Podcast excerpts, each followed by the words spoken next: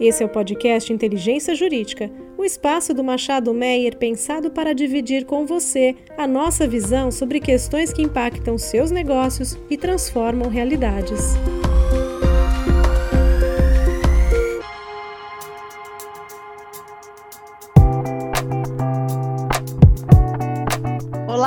Todos, sejam bem-vindos mais uma vez aos nossos episódios da série de podcasts sobre gerenciamento de crise e sua multidisciplinaridade. Eu sou Roberta Leonhar, sócia da área de meio ambiente e gerenciamento de crise aqui do Machado Meyer. E hoje eu tenho o prazer de chamar para conversarmos Eduardo Ferreira, Eduardo é meu sócio aqui na área de meio ambiente e também da prática de gerenciamento de crise. E hoje a gente vai poder conversar sobre a minha área do coração, que é o meio ambiente. Edu, posso lhe chamar de Edu? Seja muito bem-vindo aqui ao nosso canal. Oi, Roberta. É um prazer estar aqui, um prazer falar sobre gerenciamento de crise na área ambiental. Ainda mais é, podemos falar da nossa área de coração, como você bem disse. Espero que todos gostem aqui do conteúdo que nós temos a apresentar. A gente já tem é, vivenciado diversos obstáculos, desafios e também conquistas aqui no gerenciamento de crise ambiental junto aos nossos clientes.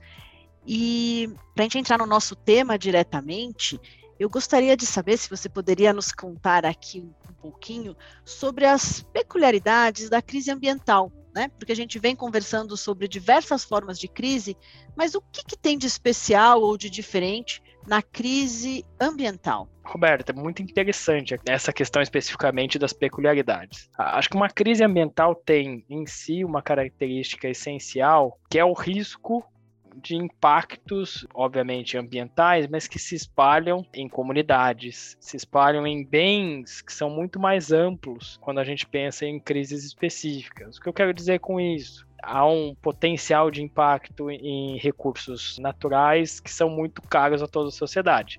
Então, por exemplo, recursos hídricos, né? um vazamento de substâncias químicas que atinge um determinado rio ou um córrego próximo a uma unidade industrial, e esse mesmo é, rio ou córrego abastece é, o sistema público de água daquela região. Um local, uma estação de tratamento de efluentes de uma determinada unidade que se rompe e deixa de efetuar o tratamento, descarta isso no sistema público de abastecimento e onera em termos químicos, aquele sistema público de tratamento de efluentes. Uma barragem que se rompe, né, uma barragem de rejeitos que se rompe e atinge rios, pode chegar a atingir aquela fauna e a flora existente naquela região.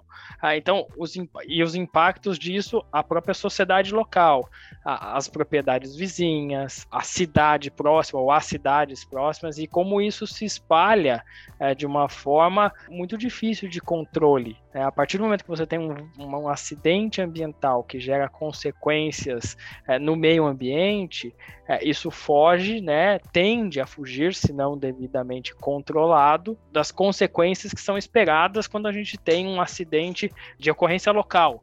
Então, por exemplo, né, um acidente automobilístico causado por uma falha daquele veículo, um acidente de trem, isso vai acontecer ali naquela região. Quando a gente fala de um acidente ambiental, normalmente nós falamos de bens ambientais impactados que geram consequências muito significativas para aquela sociedade local.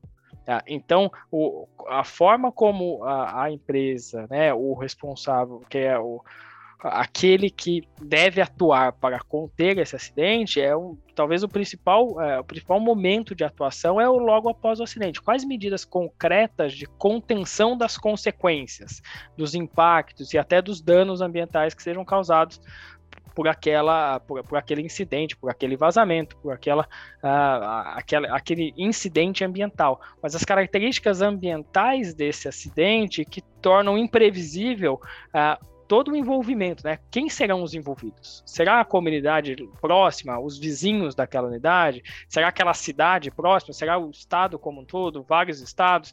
É, será eventualmente ou, é, haverá impacto, por exemplo, em patrimônio arqueológico, comunidades tradicionais, comunidades indígenas? É, se a gente falar de emissões atmosféricas, eventualmente o quanto isso atinge pode ter consequências para aquela comunidade, consequências respiratórias, é, o quanto se fala, e a gente, né, ao longo dos nossos episódios aqui tem falado de consequências nas várias esferas, mas o quanto se afeta os próprios trabalhadores, mas não só os trabalhadores, aqueles residentes próximos. Então, a grande peculiaridade numa gestão de crise ambiental é a forma imediata e necessária de atuação para contenção das consequências que esses acidentes ambientais é, normalmente geram, porque eles têm um impacto significativo ao longo de uma cadeia de envolvidos que é imprevisível. Nossa, Edu, acho que você fez um bom resumo. Eu acho que a gente pode também aqui lembrar que eventos ambientais que possam efetivamente causar danos ambientais, né, eles, é, eles têm é, uma importância também aqui no nosso sistema jurídico, porque o poluidor, né, ele é obrigado a reparar o dano ambiental independentemente de culpa, né? Então, mesmo que o, o, evento seja resultado de um acidente onde não houve culpa, né? Onde não houve negligência, imperícia uh, ou imprudência da companhia ou do indivíduo, fica esse poluidor uh, obrigado a fazer a reparação ambiental, né, o que a gente chama aqui no direito ambiental de responsabilidade objetiva. Além disso, também temos a responsabilidade solidária no direito ambiental, né, que envolve todos aqueles é, envolvidos direta ou indiretamente é, no dano ambiental. Realmente, é, essas peculiaridades do direito ambiental trazem preocupações adicionais para não só os advogados externos, mas também os advogados internos. Isso pode refletir na cadeia de gestores, gerentes, diretores, conselheiros. Então, é algo realmente que tem que ser levado em consideração com muita atenção pelos empreendedores. Agora, Edu, quando a gente pensa né, nesse evento ambiental de tamanha a, a, a dimensão e que, como você disse, podendo alcançar diversos bens ambientais e comunidades locais, patrimônio histórico é, e cultural, é, eu fico aqui pensando que deve ser também bastante difícil interagir com as autoridades relacionadas, né? A gente sabe aqui que no Brasil a gente tem autoridades ambientais em nível federal, estadual, municipal e de diversas é, especialidades também, né? Como que você vê essa interação do um, da empresa que está que causou o evento ambiental, né, que está no meio da, do gerenciamento de crise e essas autoridades. Esse aspecto, Roberto, é interessante de avaliar é, sob duas perspectivas. Né? Acho que numa primeira avaliação é a maior parte, se não todas as licenças ambientais, em, normalmente possui uma condicionante genérica de comunicação de acidentes. É, o licenciamento ambiental, pela sua natureza, tenta antecipar impactos daquela atividade e adotar medidas mitigadoras do, daquela atividade no meio ambiente, né? medidas mitigadoras socioambientais. Mas não necessariamente o licenciamento ambiental tem a intenção de prever possíveis ocorrências em acidentes graves, incidentes imprevisíveis. Então há normalmente uma condicionante no licenciamento ambiental e aí a depender da competência pode ser em geral a competência geral, né? Falando genericamente do órgão estadual, mas com peculiaridades estabelecidas, pode ser né, de competência do IBAMA ou do, né, em atividade de impacto local, até mesmo do órgão municipal, mas em geral essas licenças contêm sim uma condicionante específica é, de comunicação em caso de acidentes.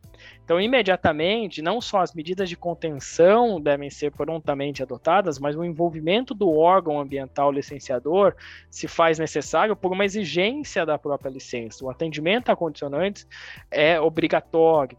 Né, na esfera ambiental. Então já é, já é esperado que órgãos ambientais sejam envolvidos. A depender das consequências é, da, desse incidente no, no meio ambiente, é, vai ser necessário comunicar defesa civil, órgãos de vigilância sanitária, órgãos locais, corpo de bombeiros, etc. Mas é, do ponto de vista ambiental, a nossa preocupação sempre será, né, dentro do licenciamento, a previsão da licença ambiental de uma comunicação. E aí, a depender é, do órgão licenciador, a uma comunicação imediata ao órgão licenciador para que acompanhe as medidas que estão sendo adotadas e, tipo, né, e, uma, e uma comunicação efetiva das ações de contenção que estão sendo adotadas. É, sabendo que né, em ambiental também há essa competência constitucional concorrente dos órgãos ambientais, então o foco inicial é do órgão licenciador, mas não se pode descartar a necessidade de comunicação ao IBAMA, ao ICMBio, aos órgãos federais ou até mesmo aos órgãos municipais. Mas essa interação, a, né, a princípio, com os órgãos ambientais, ela é essencial uh, dentro de um contexto de gerenciamento de crise ambiental para que o órgão possa é ter ciência do evento a partir da comunicação da empresa e se evitar, inclusive, que a falta de comunicação seja entendida como descumprimento de condicionante ou até uma infração administrativa, podendo chegar à repercussão criminal, uh, de não atendimento a condicionantes do licenciamento ou da obrigação de comunicar uh, os órgãos competentes. Exatamente, Edu. E acredito que a gente possa aqui também lembrar não só dos órgãos ambientais, mas também aqueles de matérias específicas, como a FUNAI, quando o evento tem impactos em comunidades indígenas, o ICMBio, quando o evento tem impactos em unidades de conservação, ou se há algum impacto ou dano ao patrimônio histórico é, e cultural de uma comunidade local, precisa fazer a interlocução também com o IFAM. Então, acontece a abertura de diálogo com múltiplos atores. Mas eu acredito que os nossos ouvintes tenham interesse especial em uma instituição de justiça específica, que é o Ministério Público, porque quem atua em matéria ambiental lida com o Ministério Público no seu dia a dia, né? Tanto uh, em negociações de termos de ajustamento de conduta ou condução de inquéritos civis, como já em ações civis públicas, né, sendo o Ministério Público uh, uh, competente para a propositura de ações civis públicas. O que, que você nos, nos diz a respeito do relacionamento da empresa advogados e Ministério Público. Ah, é muito importante manter um canal absolutamente aberto de comunicação, Roberta. O Ministério Público é um dos principais atores que aparecerão nesse tipo de é, evento né, no processo de gerenciamento de uma crise ambiental, pela sua competência para não só investigar inquéritos civis, mas também para a propositura das ações civis públicas, uh, esse tipo de incidente que gera consequências relevantes do ponto de vista ambiental e se instala um processo efetivo de crise, né, um gerenciamento de crise, tende a chamar atenção imediata uh, de promotores, né, Ministério Público Estadual ou de procuradores na esfera federal, Ministério Público Federal, uh, com efetiva né, é, propositura das demandas até mesmo no dia seguinte ou imediatamente aos eventos.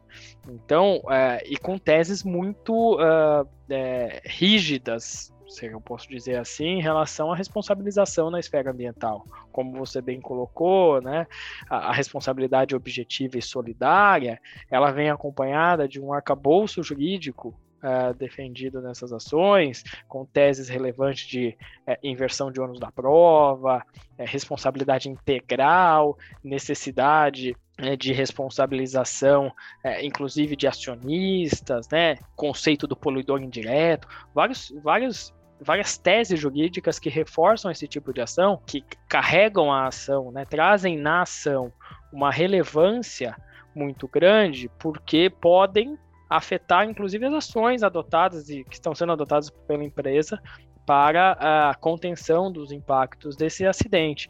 É, não é incomum que você tenha, logo após um acidente, a propositura de uma ação buscando medidas adicionais, fornecimento de água para a comunidade, é, pagamento de indenização, moradia a vizinhos eventualmente impactados. Então, essa interlocução também se faz necessária. E é um ponto muito sensível dessa relação pela dificuldade e necessidade de avaliação caso a caso se é é, situação em que deve se procurar o Ministério Público ou deve se aguardar um contato é, do Ministério Público para se buscar meios. Né? Nós aqui temos experiência em negociação, por exemplo, de é, instrumentos preliminares de acordo é, contemporâneos ao evento. Então, a ocorrência do evento vem acompanhada de uma é, imediata fiscalização por parte do Ministério Público, que dá origem à negociação de um termo preliminar de acordo, né, um termo preliminar de ajustamento de conduta para se utilizar é, a, a, denominação da lei. Então, se busca já um acordo para evitar efetivamente que numa ação judicial, com um pedido liminar, eventualmente até de interrupção de atividades, que traz, que traz uma consequência em si muito relevante para a empresa, é, essa interlocução com o Ministério Público ela é essencial para se evitar surpresas ao longo do caminho. A empresa ataca, né, ataca entre aspas aqui, adota medidas para mitigar ao máximo as consequências do acidente e eventualmente tem uma conhecimento de uma liminar que a impõe a adotar medidas adicionais que vão ser financeiramente é, muito custosas ou que podem até impactar a continuidade do negócio. Obviamente que a preocupação vai ser deve ser da, do causador, né, ou do responsável por essa atividade, de mitigar os impactos. Mas essa interlocução com o Ministério Público se mostra né, nesse tipo de acidente essencial para evitar surpresas no âmbito judicial. Obviamente que não se quer dizer aqui que deve se aceitar qualquer tipo de é, exigência do Ministério Público, mas um canal aberto de comunicação em que o Ministério Público é, faça os seus pleitos a partir desta função institucional é, de proteção dos direitos difusos e coletivos é, se mostra essencial para que é, seja possível a empresa é, adotar medidas de contenção e, ao mesmo tempo, evitar ou diminuir, reduzir se é o que eu posso dizer assim, o risco de demandas judiciais que se prolonguem tanto e acabem se tornando, em caso de acidentes ambientais, demandas com valor pleiteado de danos morais coletivos e outras indenizações que é, são substanciais, né, da casa de bilhões de reais.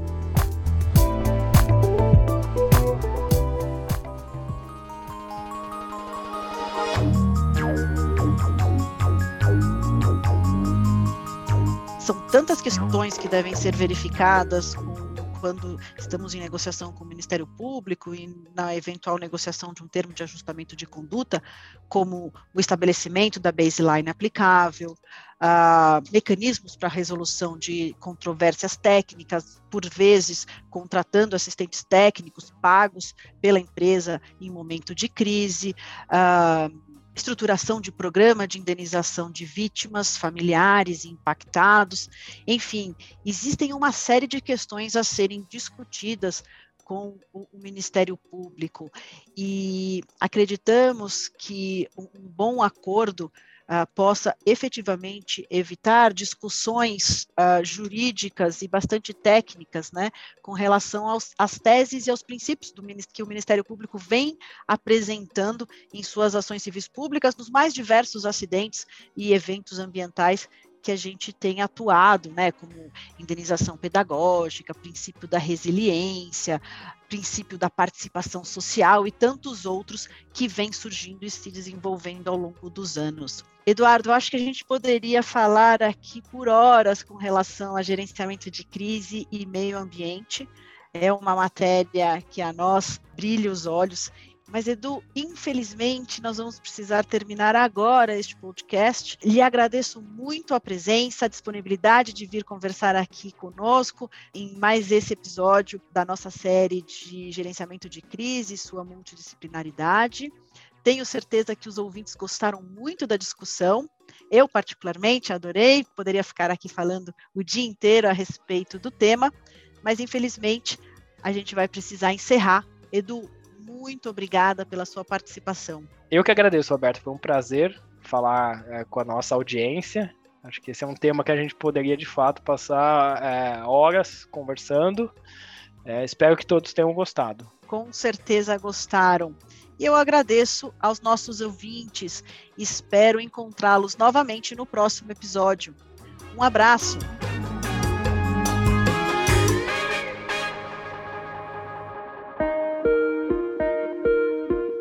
Você ouviu o podcast Inteligência Jurídica, o espaço de encontro para dividirmos com você a nossa visão sobre as questões que impactam os seus negócios.